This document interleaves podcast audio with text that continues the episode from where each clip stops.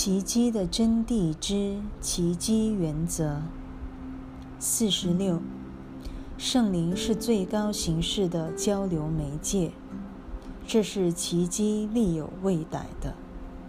它只能算是天人交流的一种暂时设施。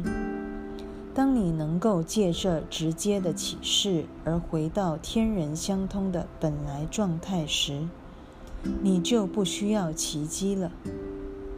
四十七，奇迹是一种学习教材，能逐渐降低人对时间的仰赖。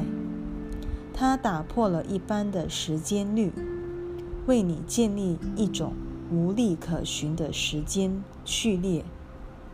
为此，它可说是超越时间性的。四十八，你若想掌控时间。唯一操之于你的学习教具，便是奇迹。唯有启示能够全然超越时间，它与时间毫不相干。四十九，奇迹从不区分望见的等级或程度，它是修正之见的教具，它的功能丝毫不受错误的大小或类别的影响。